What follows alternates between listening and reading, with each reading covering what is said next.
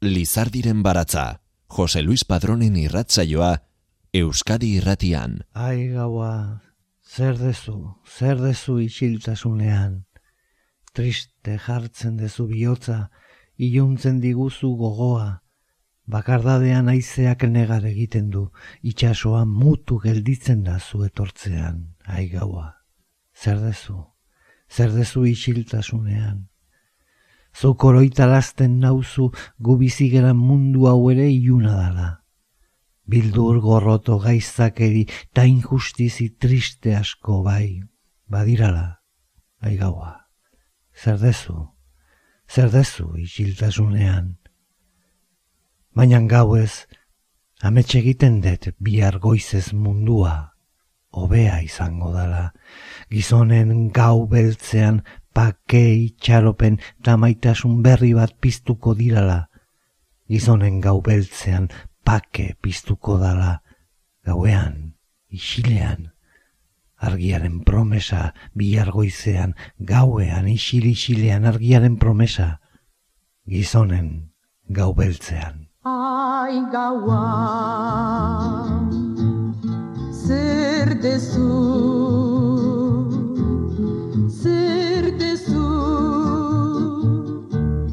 isiltasunean.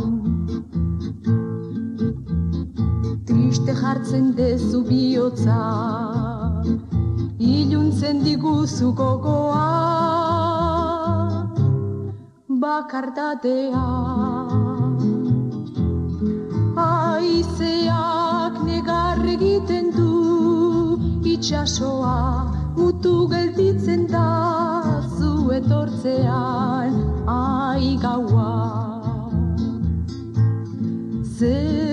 dezu Zer dezu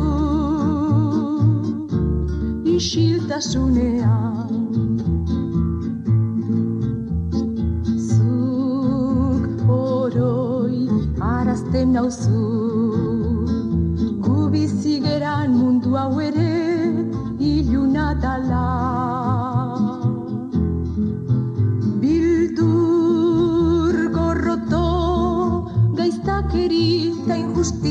triste asko bai badirala ai gaua.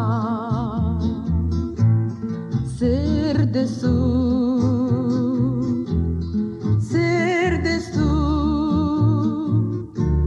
isiltasunean baina gauez amets egiten goizez mundua hobea izango dala. Gizonen gau beltzean pake itxaropen tamaitasun berri bat biztuko dirala. Gizonen gau beltzean pake biztuko dala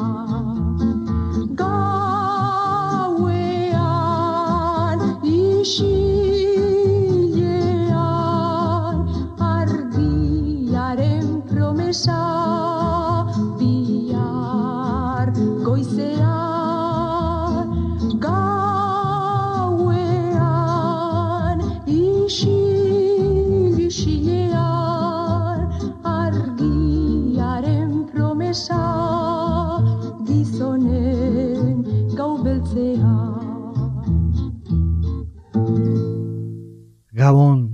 Euskadi irratiko entzule perfektua.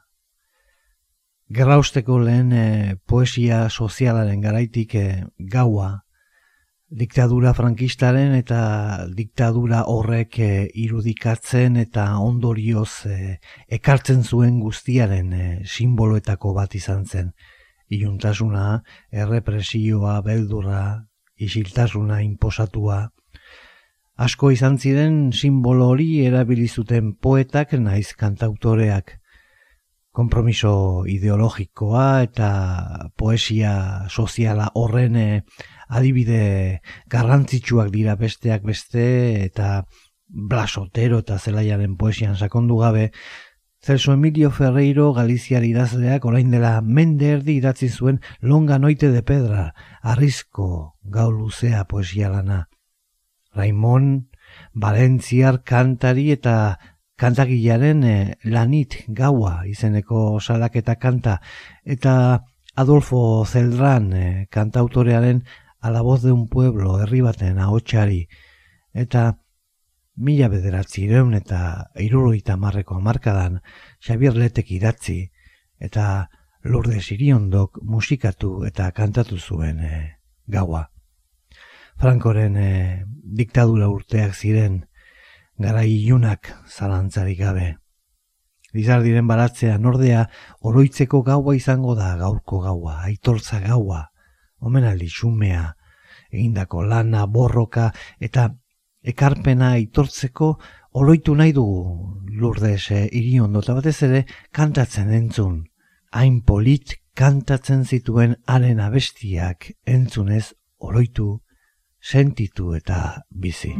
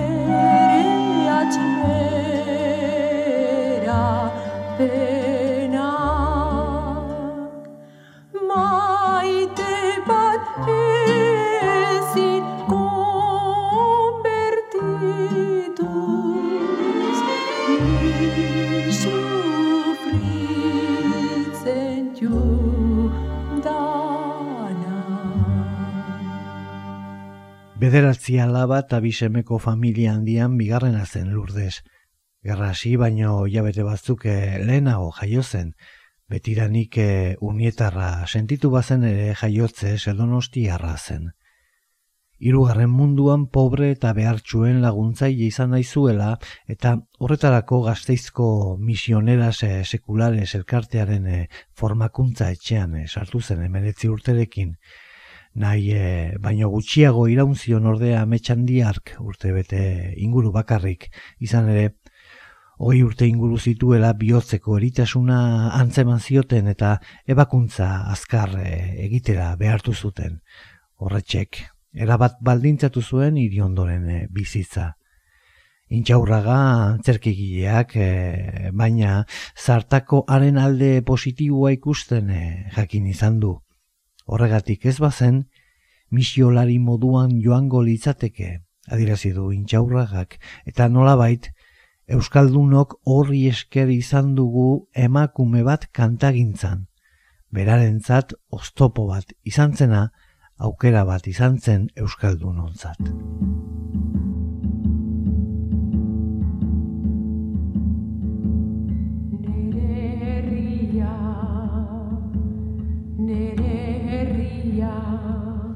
Maite dudalako askatasun argia itzali dute neretzako ilun peontan nagola zuta bihotza irakiten odola nere herrien maitasunez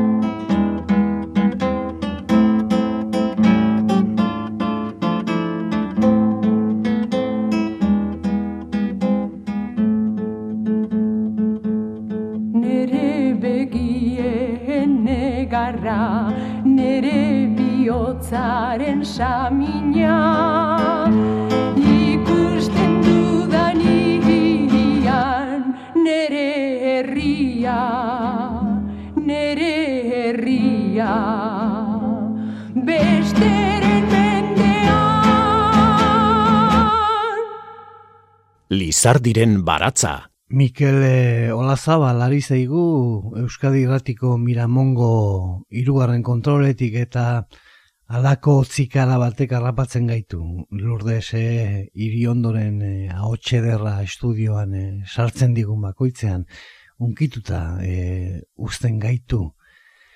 Esan bezala eh, operatu eta hartan eh, amaitu ziren eh, Lourdesen eh, ikasketa eta hirugarren munduko behartxoei laguntzeko ametxe derrak planak eh, aldatu baziren ere musikarekin eta kantuarekin lotuta jarraitu zuen eh, ordea aurrerantzean ere jakina opera eta kantua ikasten eh, hasi zen buru belarri donostiako maripaz urbieta andereñoaren eh, akademian zazpi urte egin zituenan eh, astero, baina ametsura ere utzi behar izan zuen bihotzeko gaitz eh, gogorrak eh, jota.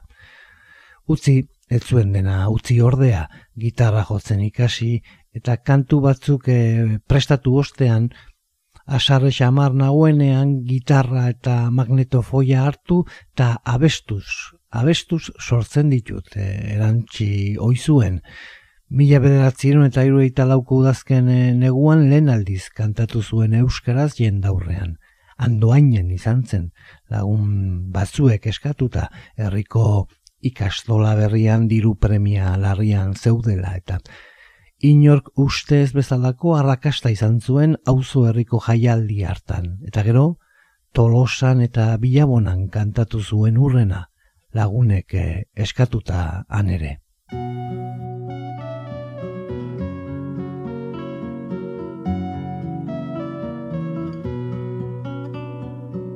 Itzak dira, itzak, aizeak farrez dara mazkienak, gaueko maitasun itzak, egunak kolorez ustutzen dituenak. Mundu aitzetan doa,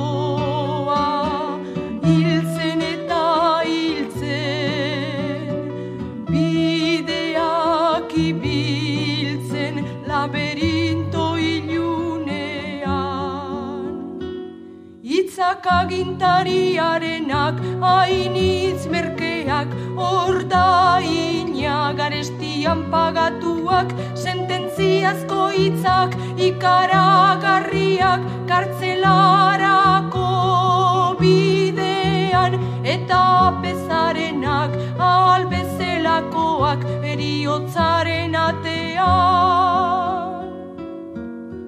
Itzak dira, itzak, dara mazkienak, gaueko maitasun itzak, egunak kolorez ustutzen dituenak. Murmurio galduak, belarri ertzean, arrasto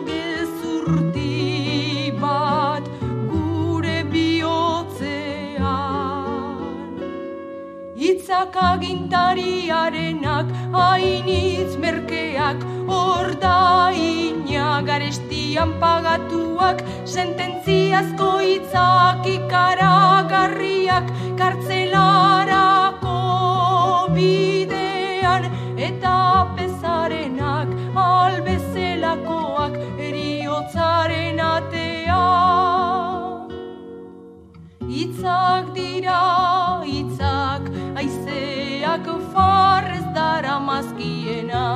gaueko maitasun itzak, egunak kolorez ustutzen dituenak, gaueko maitasun itzak, egunak kolorez ustutzen dituenak, gaueko maitasun itzak, egunak kolorez ustutzen dituenak. Jose Mari Iriondo kazetariak e, azaldutakoaren e, arabera baina Lurdesen egiazko hasiera gerosiago etorri zela esan genezake. Mila bederatzi eta iruroita bosteko maiatzeko lehenengo igandean gazteriaren eguna ospatu nahi eta urtero bezalaxe herriko gazte eta zaharrentzat jaialdi eder bat eh, prestatu nahi zuten aizarnako gazteek eta alabearrez Lourdes Iriondo gonbidatu zuten hankantazezan, herrian eh, apaiz eh, zegoen Mikel eh, Atxaga unietarraren bitartez. Sekulako arrakasta izan zuen, eta daukanta grabatu zizkioten loiolako herri irratian Josemari Iriondok berak ala eskatuta.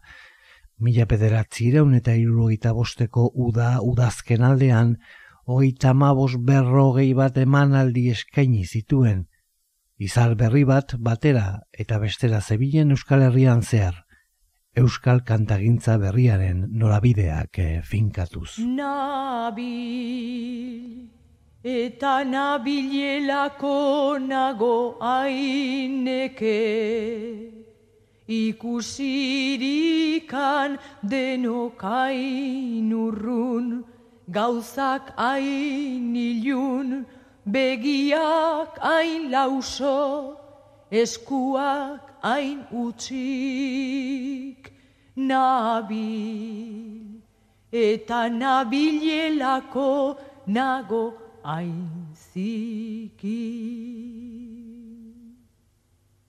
Ala ere, gelditu egingo naiz, ala da hemen dago. Nere etxe bakarra nere etxe bakarra nere etxe bakarra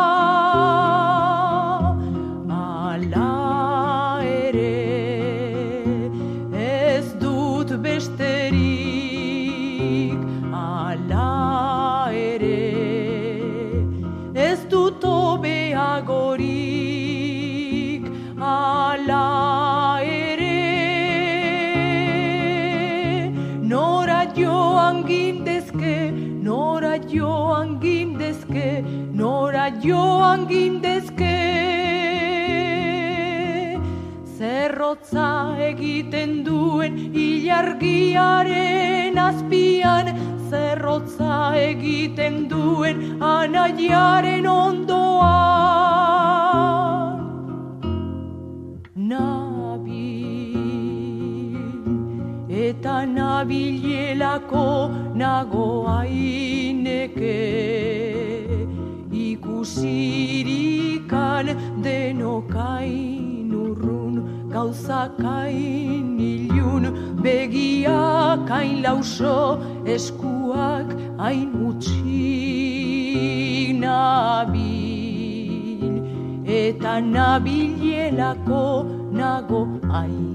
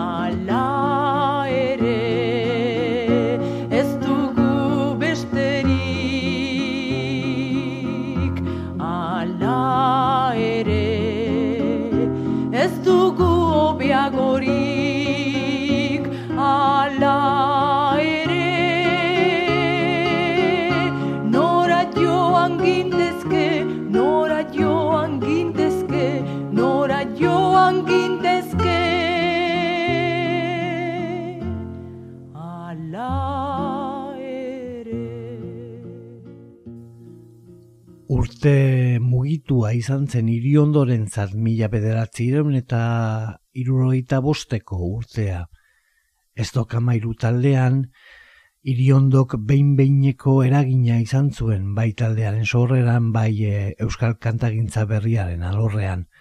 Haren babesean eta haren hildotik hasi zen euskal e, kantari talde sendo bat e, antolatzeko asmoa lehenengo bilera zarautzen eh, egin e, zelarik mila bederatzi ireun eta iroeita bosteko urriaren amairuan hain zuzen lurdez e, iriondoren eta Jose Anton hartzeren eskariz. Handik ama bostegunera azpeitian bildu ziren eta mila bederatzi ireun eta iroeita bosteko azaroaren erdian donostiako taberna ezagun bateko sotoan. Mila bederatzi ireun eta irurogeita zeiko martxoaren seian eskaini zuten lehen kontzertua ez dok amairu izenarekin. Irunen eman zuten ikuskizun hori, antxe ziren ordurako herrietako jaialdietan eta dantzalekuetan euskaraz kantatzen zuten hainbat kantari ezagun, baina oraindik izen handirik ez zutenak, naiz eta gerora erreferente bilakatu ziren. Bernardo Atxagak esan duen bezala, une horretan izarra lurdes zen.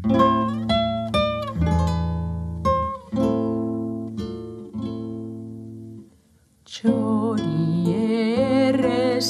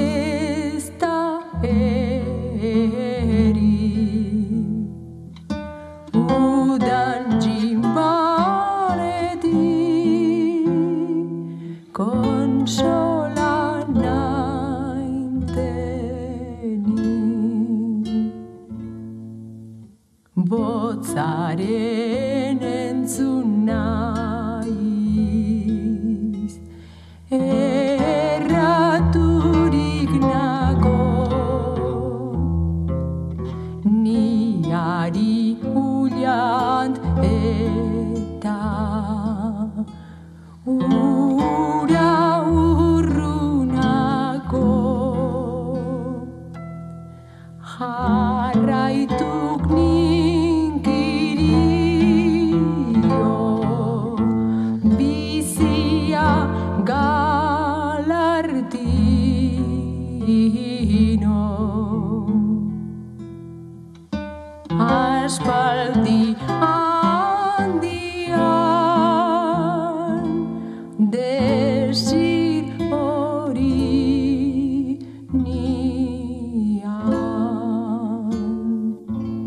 Mila bederatzieron eta irueita zeian Bilbon e, izandako jaialdi batean ikusita Euskal Herriaren nobia deitu zione Gabriel Arestik.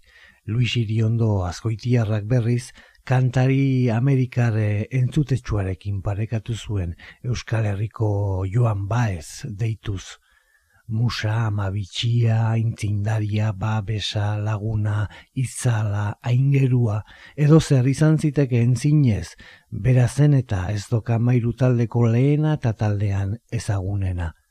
Horrez gainera, plaza eta antzokietan gitarra batekin eta bakarka aurkesten zen emakume bakarretakoa zen, emakumeak bigarren mailakotzat jotzen zituen e, garai hartako gizartean. Iriondok erabaki zuen herriari kantatu behar zitzaiola eta berarekin konektatzeko tresna bezala ikusten zuen kantua. Azaldu du agurtzan intxaurragak gure saiorako moldatuta orain dela aste batzuk eskaini genizuen ez gaude konforme lurdes eta amaika lore ikuskizunaren zuzendariak.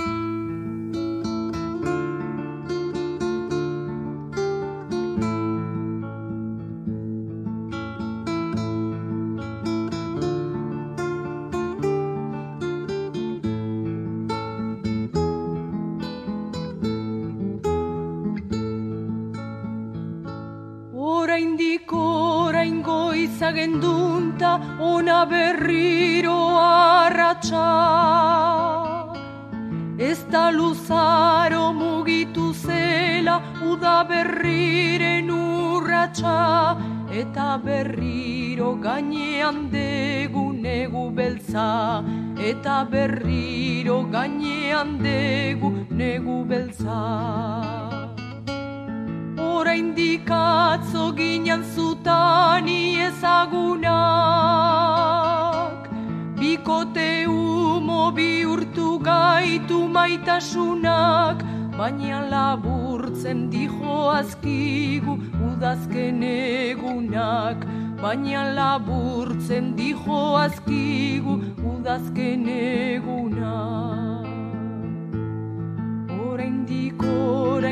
Jolasten ginen amaren besoan. Laister ordea behar geragu arbaso zarren ondoan Amalur pake gozoan. Orain dikorain goizagen dunta ona berriro arratsa Ez da luzaro mugitu zela uda berriren urratsa Eta berriro gainean degu negu beltza Eta berriro gainean degu negu beltza. Orain dikatzo ginen zutani ezagunak Bikote gaitu maitasunak, baina laburtzen dijo azkigu udazken egunak. Baina laburtzen dijo azkigu udazken egunak. Orain diko, orain jolasten ginen amaren besoak. Laister ordea behar geragu arbaso zarren ondoan amalu pake gozoan. Horrela da gure bizitza, ode eskorrak urganian dagin itzala bezala biziaren biziz aitortzen detala ispilu gaineko atxana izala utxa bezala utxa bezala utxa bezala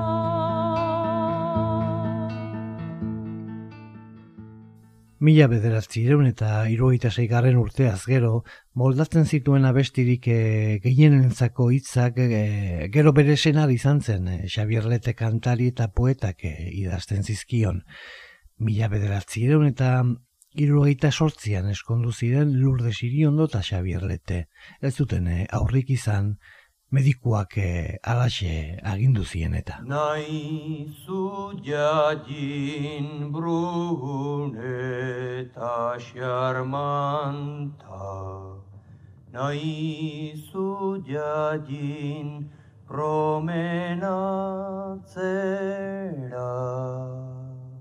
Nai zu jadin ene maite derro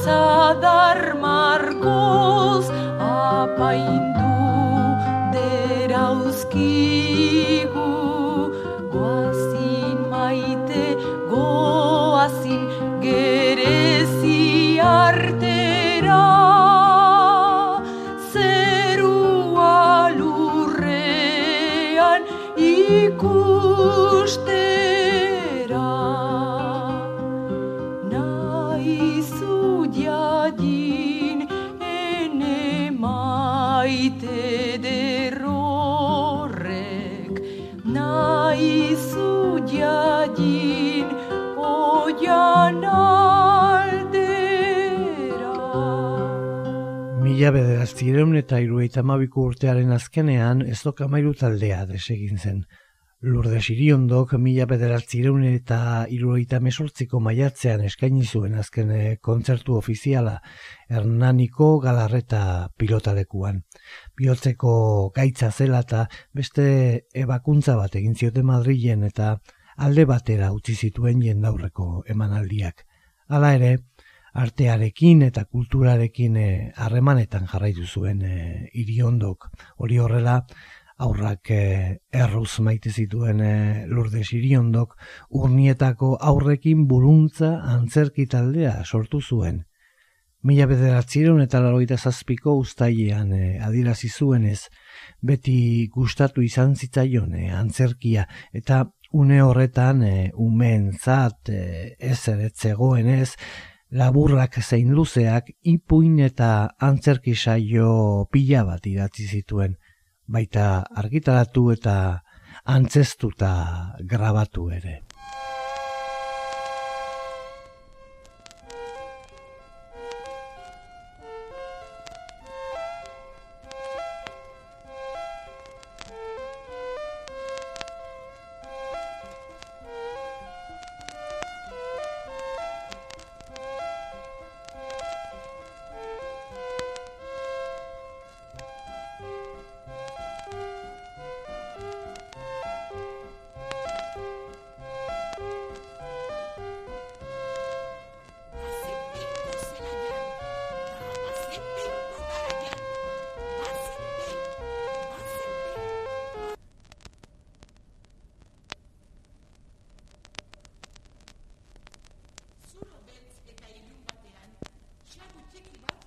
Germany.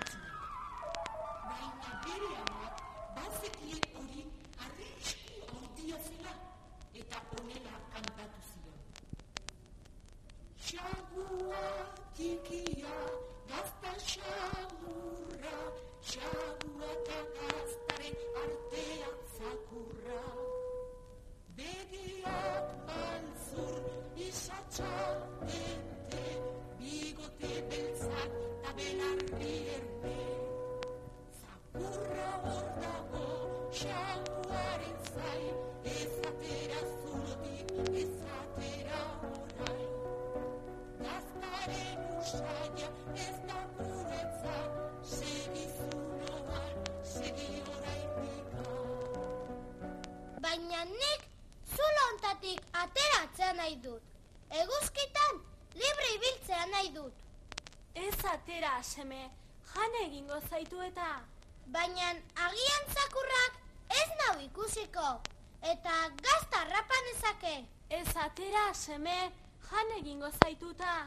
Baina agian zakurra ez da ingaiztoa. Ez eta inindartzu ere. Ez atera, seme, jan egingo zaituta. Ez ba, ez eta ez eta ez. Honela bizitzeaz, nazkatu naiz. Gaztaren bila aterako naiz eta zakurrari borroka irabaziko diot. eta xagu txikia atera zen. Eta atera zen une berean, gainera erori zitzaion. Ai, ai, ai, ai! Oiu egiten zuen xagua, zakurra atzetik zuela. Bere ama zuloan negarrez zegoen. Ai, esan izun, isatxatente, zakurra hor zegoela, belarri erne. Ai, ai,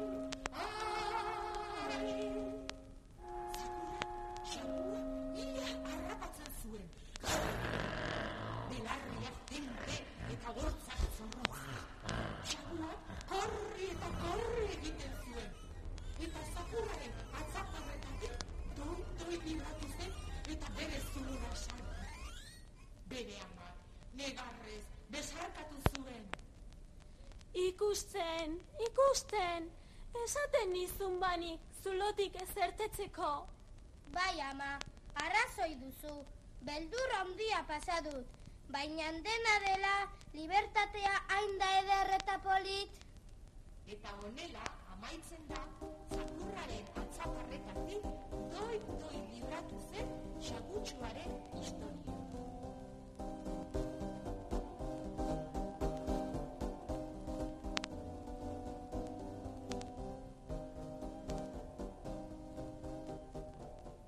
Lourdes iriondo etzen nabarmendu soilik abeslari edota ez dokamairuko mugimenduko aintzindari gisa.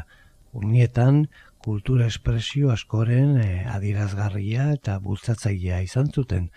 Esan dugu antzerkitalde bat bere ardurapean eh, izan zuela, eta egapi ikastolako ikaslei eh, plastikako eskolak eta euskal dantzak eman zizkien. Urnietako egape ikastolako lankide ikasle eta gurasuek e, hiletakoan jarri zuten eskela hartan eh, horrela aitortu zuten. Irudikatzen artista zinen, plastika zenuen irakasten, zuk marraztutako irudi ederrak egapen dira ikusten, baita bestita ipuin politak zuk zenizkigun antzesten, egin zenuen eh, guztiagatik zaitugu, lurdez, eskertzen. Bertako ikaslekin hainbat antzerki obra grabatu zituen Eusko Jaurlaritzako kultura sailak eh, eskaturiko lan bat egiteko. Ondoren, eh, urnietan ere bai, herriko gurea emakumeen elkarteko kidei gimnasia eskolak eman zizkien, parrokiari ere eh, oso lotuta egon zen, erdaldunen koru antolatu zuen, herriko aur eta helduei eliza kantuak eh, erakutsi, eta gero elizkizunetan eh, kantatzen eh, lagunduz. Horrez gainera, igande eta jaiero amabita ardietako liturgia ere berak eh, zuzendu ohi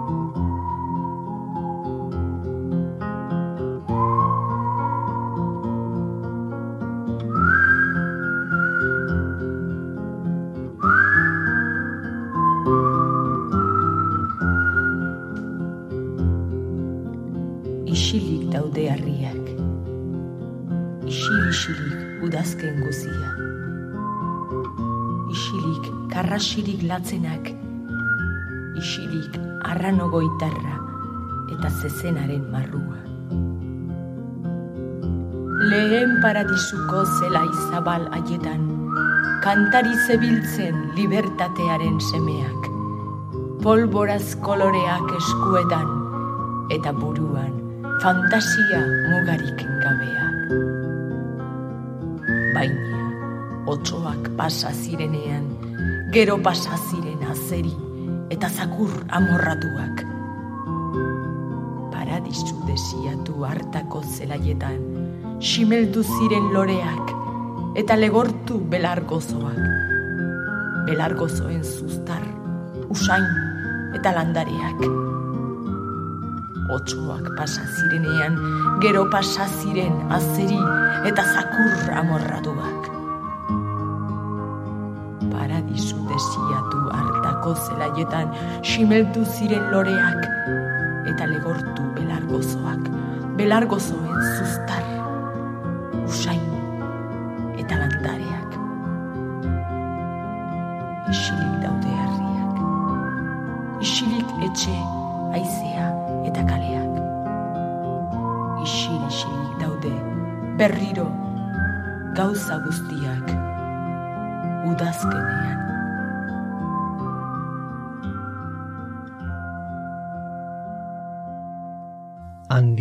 txiki amairu amalau disko egin zituen lurdesek, batzuetan bakarka eta besteetan Xabier Leterekin batera.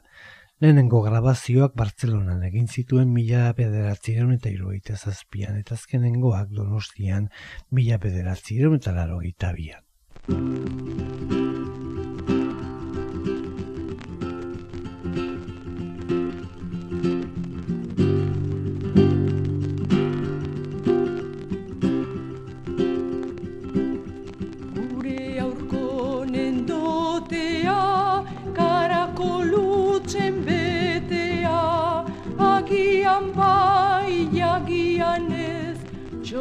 Txoriak mokoan ez errez.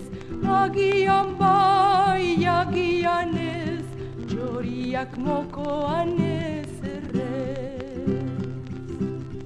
La roxaskoak usaina, Iratiko urakarraina, agian ez, agian bai, gure aurkonek titia nahi. Agian ez, agian bai, gure aurkonek titia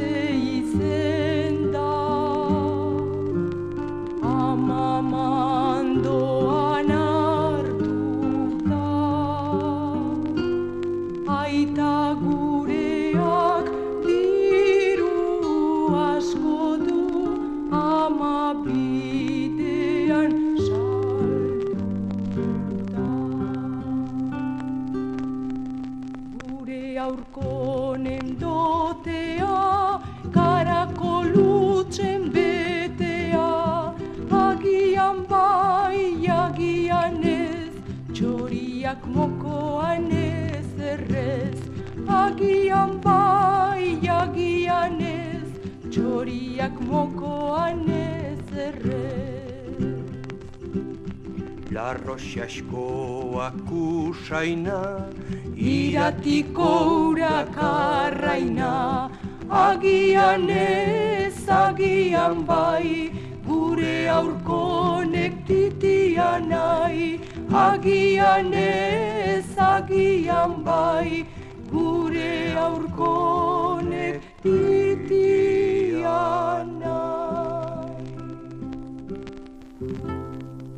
Gaurko irrasaioa osatzeko pasarte batzuk bidegileak liburuskatik hartu ditugu.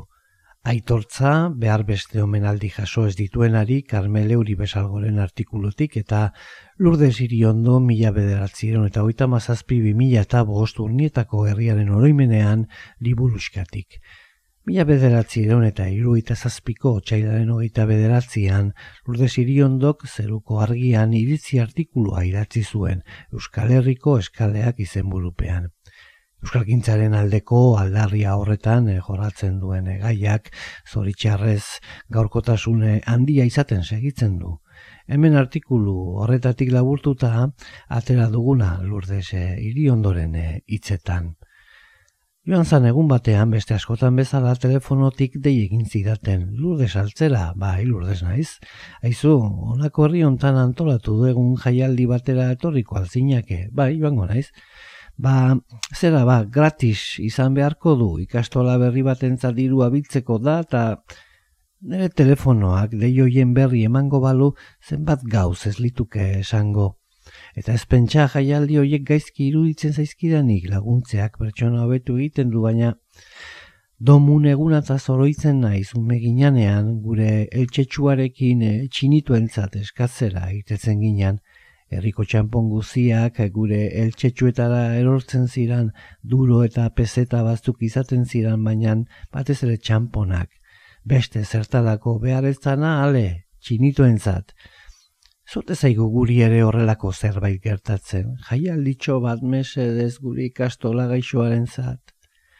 Nik diotena da Euskalduna gure kulturaren alde guda bizia egin behar degula.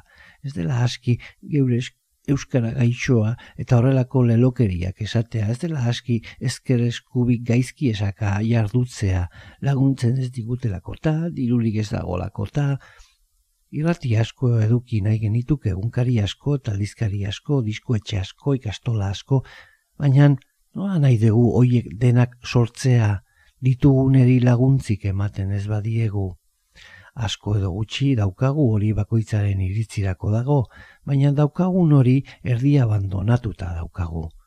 Nola nahi dugu gure abestian zerki eta irratiak, berriak eta kalidadekoak izatea behar bezala laguntzen ez badiegu. Euskal artistak bere bizi guzian gratis eta ofizioz lan egitera kondenatua egon behar aldu? Gure ikastolak aitzezkoak egine alitezke? Euskal Antzerkia bost edo sei afizionatuke jarri beharko ote dute bere laneko orduetatik kanpora? Badirudi gure eguneroko bizitza gauz bat dala eta euskal bizitza beste bat. Gure bizimodua itxuratzeko garailean lan asendu egin, diro asko irabazi, etorkizuna ondo moldatu, Euskaldun izateko garaian berriz jostatu limosna eman, hortik aurrera irriparasko, malko merke asko eta kitxo. Gure herriak bizirik eta sendo mendetan zehar iraundezala nahi baldin badegu, garaia da oraintxe mila jostak eta polit eta txoro bazterrera utzi eta egitazko laguntza praktikatu eta zabal bat eskaintzekoa. Orain gure eginkizuna serio hartzen ez badugu eta gulizatearen defentsan gorpuz eta rima osoa jartzen ez baditugu, euskera laiztere hile egingo da. Gezurrezko kijote ergel batzuk garelako hilko da. Bye.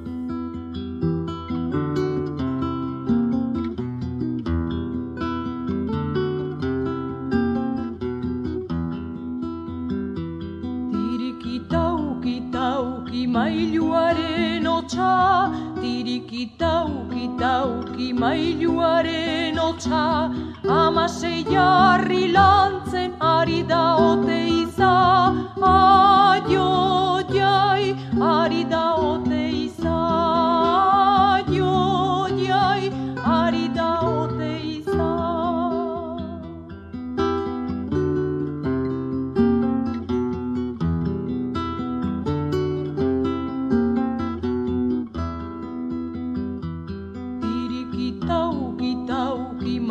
mailuaren otsa, tirikitauki tauki mailuaren otsa, mailua penazkoa gaua,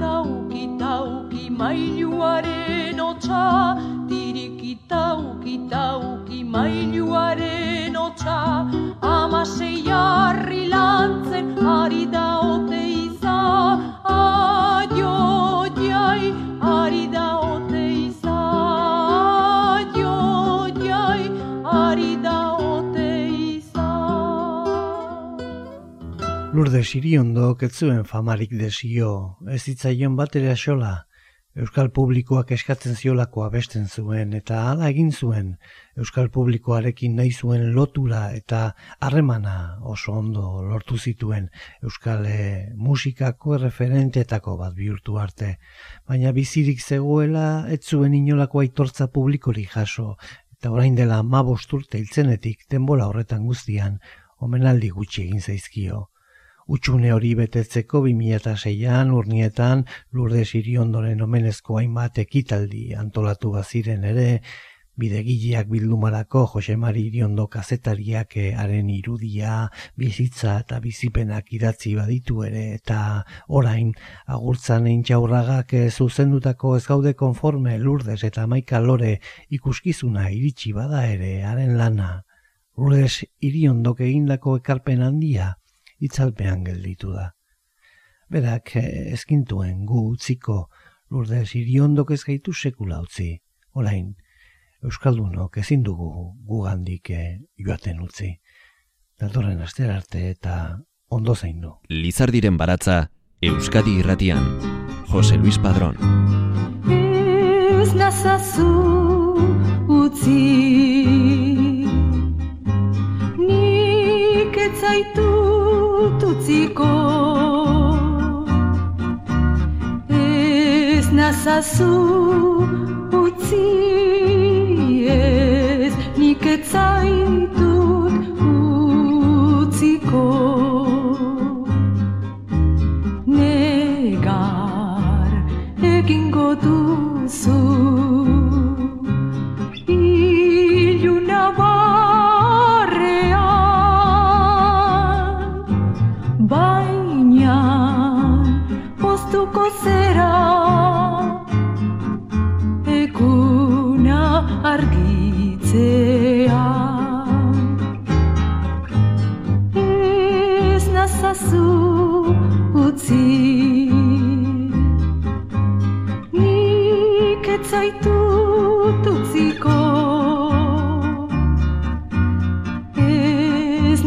nazazu